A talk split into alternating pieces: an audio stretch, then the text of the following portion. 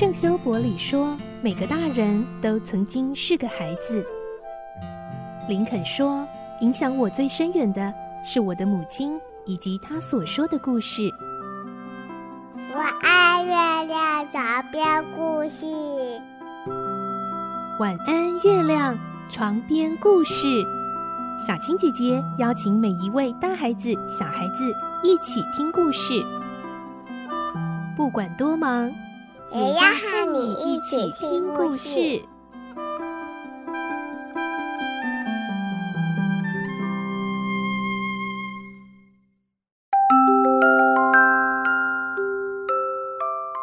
晚安，欢迎你和我们一起听故事。我是小青姐姐，我们继续来听《孤女努力记》，今天是十一集。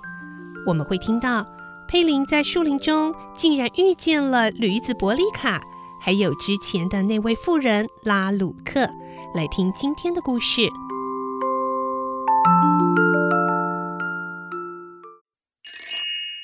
孤女努力记》十一集。树林里的奇遇。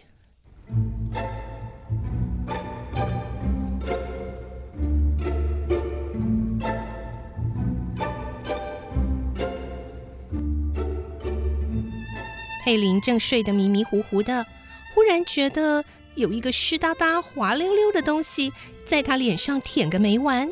佩林用手一摸，是一个热烘烘、像天鹅绒般的东西。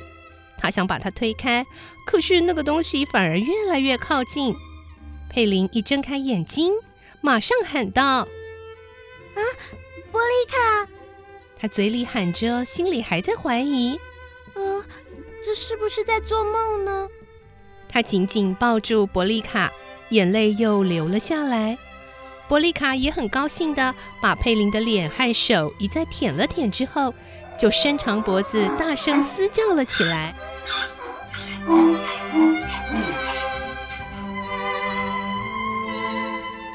随着这叫声，有人走了过来，还一面叫着：“哎呦，怎么回事啊？看见什么了？哎，快点过来，快点过来啦！我们又走了哟！”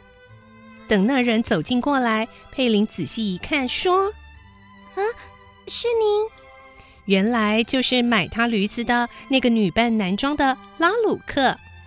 拉鲁克也露出诧异的眼色，说：“嗯，我们似乎在什么地方见过面呢？”“嗯，伯利卡就是我卖给您的。”“嗯，就是你吗？”“哎呦，啊，你到这里来干什么？”“我……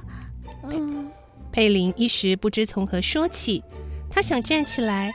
但已经两天没吃东西了，一阵晕眩，又倒回草丛里去了。拉鲁克吓了一跳，用力的拉住佩林的胳臂，问：“嗯嗯，嘿，啊，你怎么了？是不是病了？”佩林已经饿得连一点力气都没有了，一句话都说不出来。拉鲁克紧盯着他的脸，看了老半天，才点了点头，说：“哎呦，怎么搞的？”啊！你怎么饿成这个样子？哎，你等一等，你等一等，我去拿吃的东西来哦。他说完话，转身就走了。不久，拉鲁克抱着面包、乳酪、葡萄酒等食物走了过来。来来来，先把这个葡萄酒喝了，你很快就会好的啦。说着，就把酒瓶递给佩林。佩林连喝了几口，一会儿脸上出现红晕，精神也振作了起来。你看看，好多了吧？来来来，吃面包吧。哎，不过你要慢慢吃哦，太过饥饿的时候哦，吃的太快，对身体是有害的哦。但是佩林哪顾得了这些？他像一只饿狼似的大嚼起来，一瞬间，一大块面包就吃掉了一大半。啊，这面包真香，乳酪的味道美极了，它就像是第一次尝到这样好吃的东西。这一定是爸爸妈妈暗中保佑我。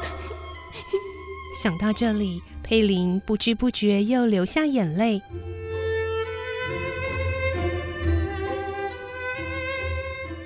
拉鲁克一直用同情的目光看着他，等到他吃的差不多，才缓缓说道：“哦，可怜的孩子，你怎么会沦落到这个地步？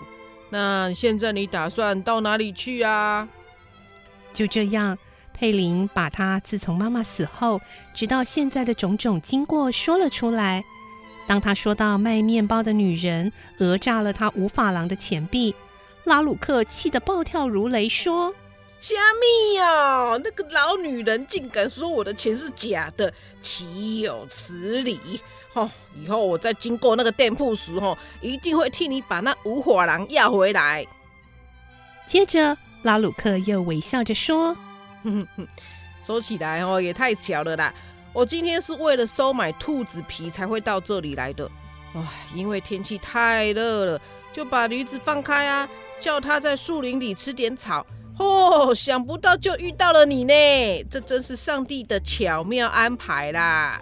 的确如此，如果拉鲁克不把伯里卡放出来吃草，佩林恐怕就会饿死在路上。”哎啊！不过你以后打算怎么办呢、啊？我还是要到麻罗库去。可是你又没有钱，这个倒在路上可不是好玩的呢。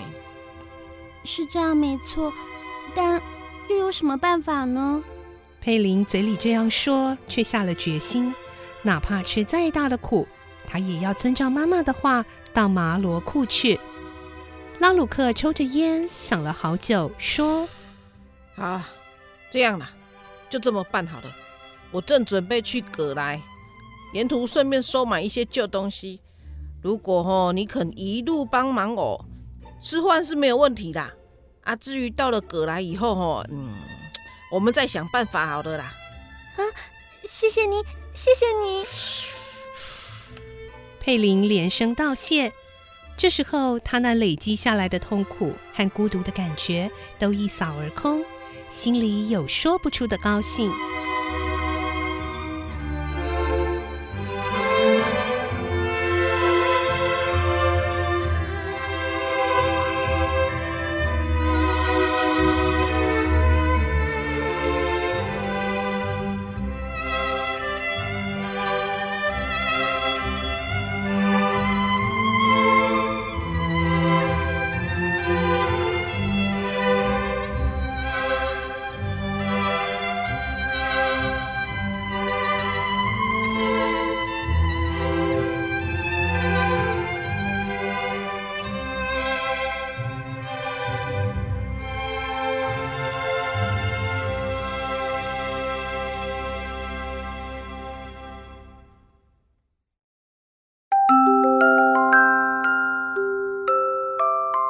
在今天的故事中，有一点要特别提醒小朋友的哦。呃，当佩林遇见了拉鲁克，然后他因为挨饿没有办法站起来，整个人很虚弱的时候啊，故事中的情节，这个拉鲁克竟然先给他喝了葡萄酒。呃，这个是 NG 的的错误的行为哦。在故事中，在那个年代啊，可能他们真的没有什么呃有营养的东西可以马上给这个佩林喝，所以其实。空腹的时候是绝对不能够这样喝酒的哦，更何况呢，佩林还算是儿童哦，也不能够喝酒。肚子真的很饿，要吃的东西还是应该要有营养，然后容易消化的东西才好哦。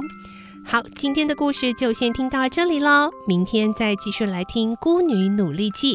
我是小青姐姐，祝你有个好梦，晚安，拜拜。小朋友要睡觉了，晚安。